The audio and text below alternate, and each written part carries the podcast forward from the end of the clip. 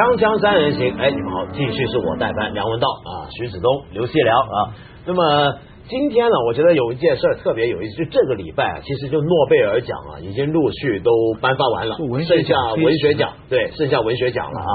那么在这个颁诺贝尔奖时，我注意到一件事，特别有意思，就每一年的诺贝尔奖同时啊，哈佛大学都会搞一个叫搞笑诺贝尔奖的。那个诺贝尔奖颁发的那些项目都是特别古怪的项目，特别无聊的研究。比如说今年有一个得了一个什么，我忘了，好像得物理学奖还是什么奖？那个那个是干什么？是有一个澳洲的一个学者，他发明了呃 MIT 的，是麻省理工学院的，还是发明个闹钟？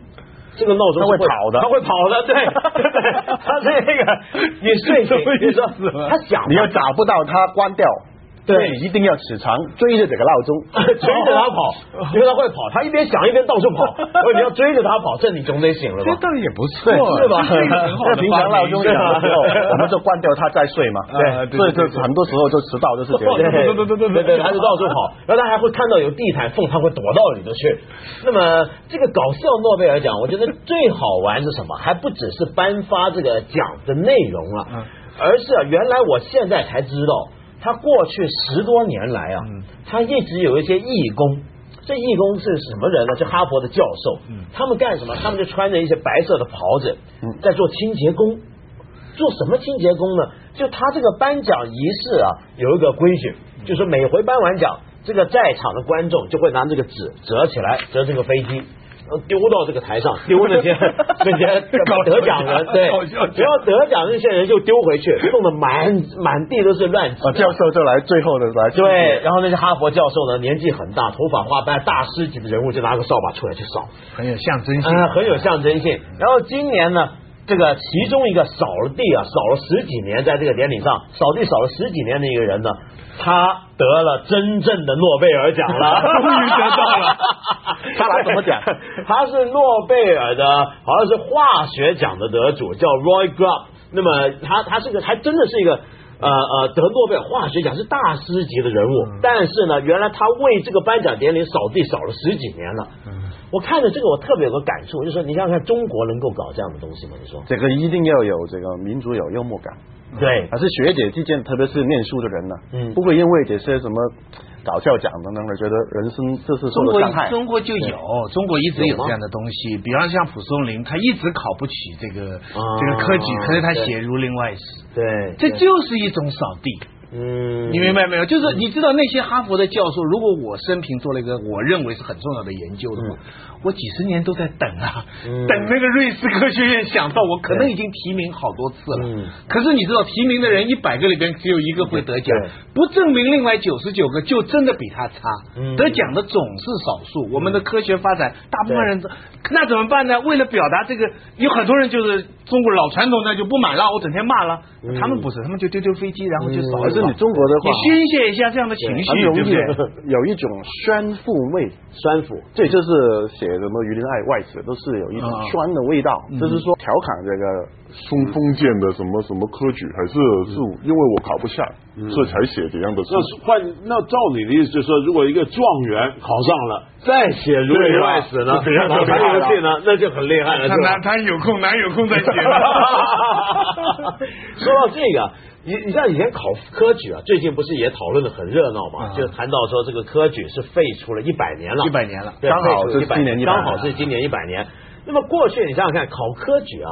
等这个上榜那个心情，是不是就有点像等拿这个诺贝尔奖？是不是这种感觉？现在我没等过，但 是至少现在等高考啊，等研究生啊，等升职称啊，我想都是类似的吧。对，你看香港的媒体啊，他们每一次中学的会小放榜，也是经过放榜，对状元。对，都是等于大陆的高考，都也是这么叫，也都是叫状元嘛。可见这个封建不，这个科举虽然废除了，它的意思没有精神在，精神精神在。对，精神。最近有很多呃有一些严肃的学术文章，就这种讨论，就是说这一百年，就是他们认为中国近代就是古代的转变呢，真正不是辛亥革命，也不是鸦片战争，而是就是一九零五年的废科举。九月，他们认为这个科举啊，这个我我在美国还上过一一个 seminar 呢，就是说这个呃，Bill Anderson 他们研究那个整个中国的这个科举制度哈，我真是使我看到了科举制度。在世界文化意义上，它很多积极的地方，因为它不是纯粹一个考试的制度。我我们它是整个社会管制、文化传承。他们把它认为是中国数千年的这个传统社会的一个发动机。对，说这个机器零五年把这个机器停了，这个社会就一定垮分崩离析了。一直到今天还没找到。他们这么认为了，还没找到这么一个有力的发动机。就一千一千多年啊，从隋代开始嘛，隋代开始嘛，就是全世界范围里，西方人很多人来研究这个科举制度为什么能够这么成功。全世界没有一个教育制度可以维系一千多年，而且维系整个国家的这个。所以他在在中古时代啊，根本就没有一个其他文化里面呢有这么高的社会流动性。对，嗯，很多外国、美国的研究中国的科举都是提出这个观点，嗯，就是说一个农村的人，他真的有机会可以到了跑到这个北京当官，嗯，对，然后就是当完官以后，还有一个文化的传承嘛，嗯。嗯，他念完书做完官，然后回到他的乡下退休的时候，就变成一个士绅，嗯，就是负责这个农村的教化，将这个文化普及出去。那杜文明有次跟我讲，他说你想象一下一个情况，嗯，比方说你梁文道，你去考，你考到一进士了，你到了北京，给了你一纸。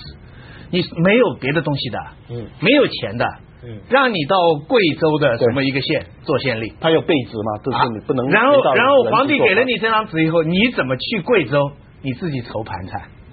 你没有任何钱的，你得自己去想，问人家借钱，让人家帮你骑着小毛驴也好，骑着马也好，抬轿子也好，你怎么样就跑到贵州？可是你去了贵州，你不懂贵州话，哎，你不懂怎么去收税，哎，然后呢，你得首先要靠一个绍兴师爷。对，来教你怎么做官，因为你满肚子都是诗书文章，怎么做官你不会。但是当地的人呢，他可以骗你，他不敢不敢怎么样明的欺负你，因为你是皇帝派来的。嗯，就那五千文员治天下，你现在想想，共产党员七千万呢，七千万呢，与时俱进。那个时候全国五千文员，所以我背诵杜云他们一讲，我想，哎呀，宋代这个全世界。中国的 GDP 那个时候是相当于美国的 GDP 在世界上，当时世界最好的，对不对？然后只有五千个文官，到今天你知道，我不不讲科举制，别的教育方面很多坏处人家都讲。从官员选拔制来讲，你看这不是一流的吗？他刚才已经讲了，他。今天你这个是前几代是布衣，对种田的，就靠你刘细良考上去了，你命运就改变了。你在别的社会制度里做不到这一点。还有第二就是你看见四九年以后，为什么很多美国的分析都说，为什么毛泽东要搞什么社会运动、政治运动？实际上他们是用运动来管理整个中国的社会，对，因为他根本的是官员的数目不够。嗯嗯，你不要这个农村的农民，他主动的去争取你的。政策的话，嗯，根本你就没有那么多人，没有那么多官员，对，嗯，去执行你的政策。但是现在，比如说共产党员七千万，这个我们的官员有人数很多，但这个里面我要注意一下啊，我想大家觉得可能有可能是绍兴师爷，还不算是五千文官。你看以前那个文官呢，他非得有绍兴师爷跟着，对对对，因为有些文他文章很会做，但是做不了官，他做不了官，而且有一些文字上的东西，绍兴师爷把握的可透。你比如说像打仗啊。这个有时候宋朝文官也要去督督军嘛，打仗打输了，那么本来呢，你给皇帝的报告是这个屡战屡败，这绍兴师爷给你改一改是屡败屡战，这个这个就不一样了，是吧？他是今天秘书党 在做这个，对对对。实际上他们到这个明朝、明清两代已经发展出很专业的一个叫人做官的一个那些书本了。嗯，你看明代这个税吏。嗯，他基本上比如说巡吏一项，民前不就是说呃法律你怎么判案？事实上你去到哪里你根本什么都不懂的。你考完科举以后，嗯，而且他其实上很很多天书的，嗯，就教你怎么断案，嗯，然后就是他旁边也有教你怎么去狱政，就是就为官指南是吧？监狱管理 啊，他全都有的。实际上你回到去到去到贵州去当官的时候，你拉着带一箱子，对，去就可以。今天的秘书长就会了，就是说，虽然我们这里不断的发生矿难，但是我们都奋力抢救，对不对？屡发生矿难，然后屡难屡难屡难屡救，不是屡救屡难，对对对对，这个事情这个中国文化是笑的也有点悲凉啊！去一下，先去一下广告。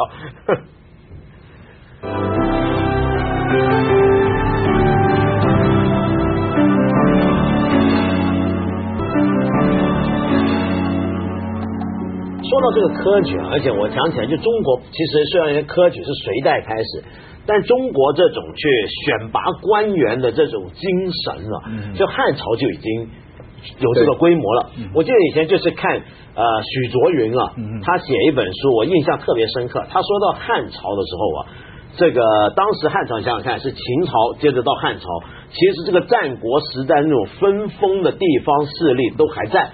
于是呢，你用这么一种考试的办法，选拔官员的办法，就是把所有地方的最有才华的人，对举贤人都拉到中央去，中央给你洗牌，重新分配到不同的地方去，就不让你最优秀的人一直就在地方做大，这也是一个。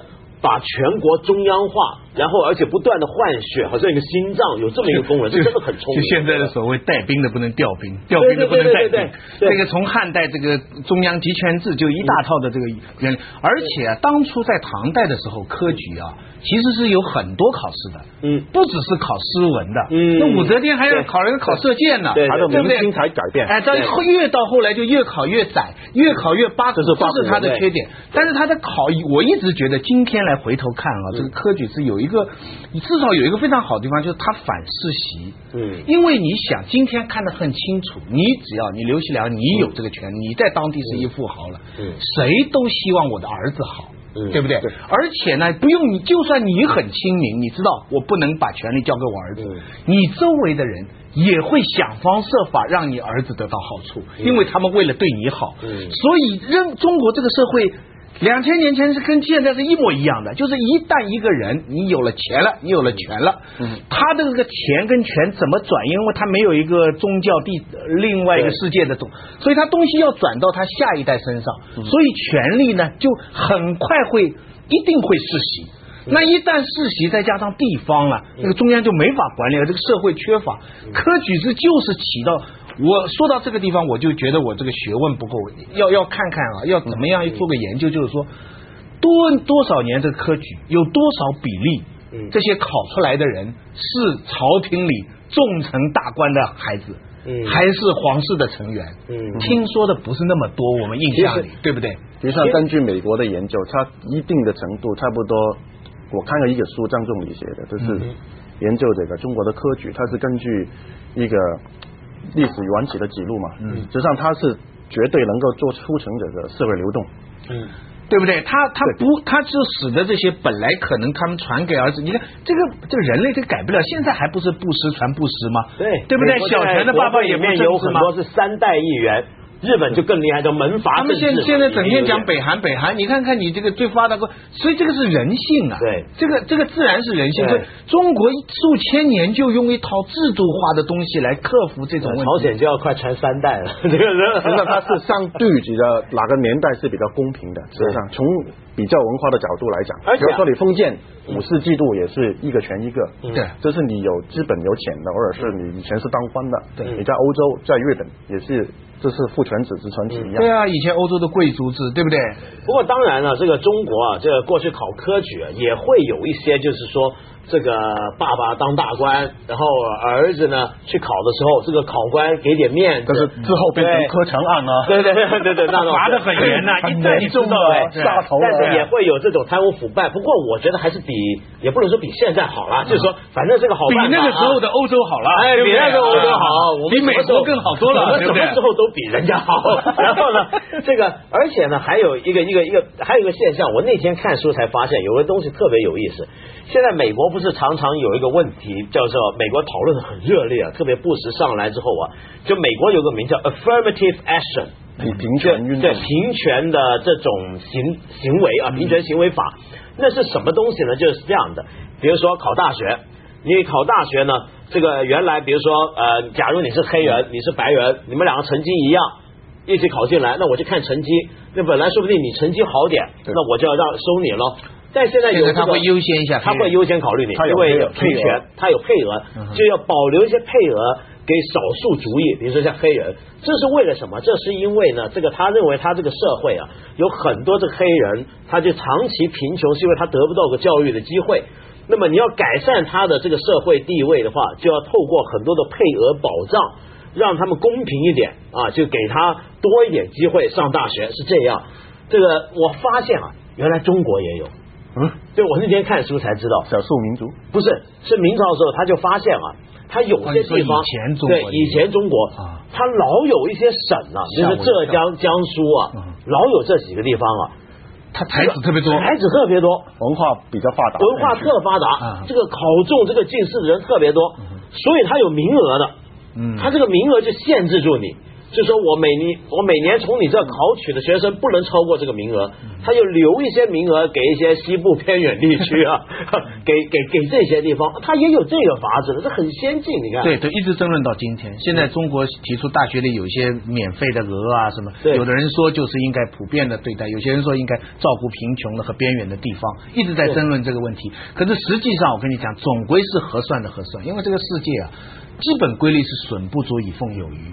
有余的总会会越来越多，所以这这种这种科举制度，它要调节的。以前在黄桥的，比如说刚才说这个考试的腐败，你看清朝的，他一开始的时候就几个科场案，就是做就是去处理了，是大官，嗯，他培养他们的他的子弟在地方的子弟，嗯，会照顾他的儿子嘛，嗯，然后就希望能够在父亲的权力传到他他儿子手上，还是皇帝的看得出来的，实际上很容易看出来的嘛，嗯，找几个卧底啊。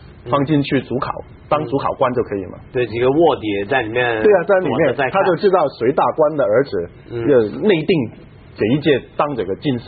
嗯，所以这样的话就变成一个很大的案子。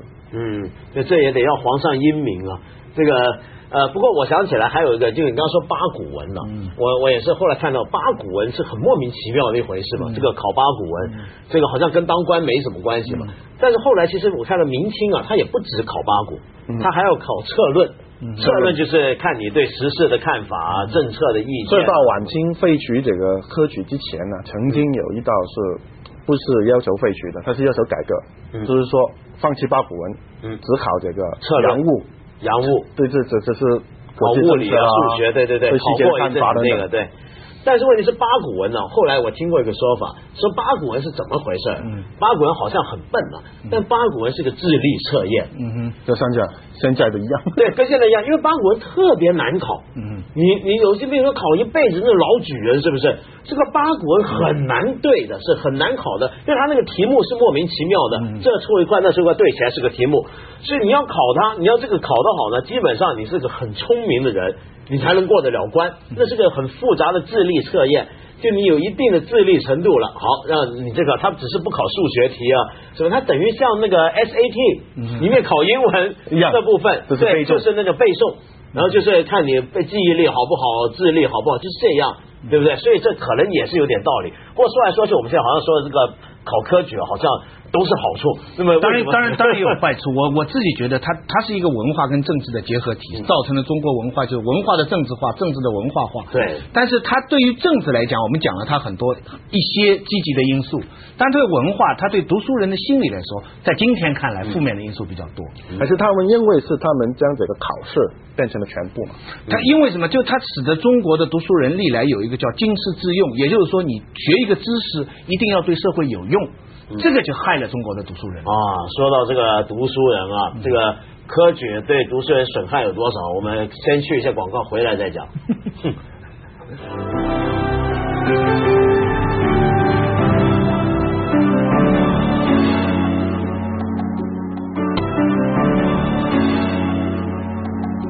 对你继续说吧，徐老师。就就是我觉得，就是他对政治制度来讲是一种制约。我们刚才讲了很多好，但是他对。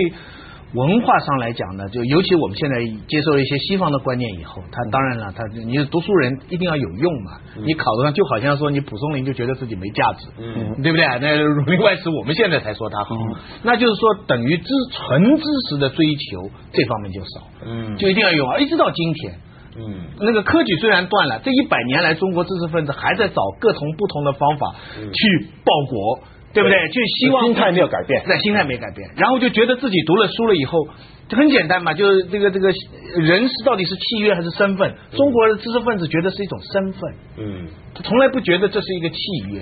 我一旦读了书，我就是一种身份，我这个身份说的好，我就有一种责任，我要救世界；说的不好，你就把自己跟一般人区别开。他在说的这个就是上一集他讲他跟王沪宁的分别，没没没没没，是我想做这个而做不得，是我因。实际上，做这个科举对整个中国的知识人格、知识分子人格的形成是有很大很大的影响。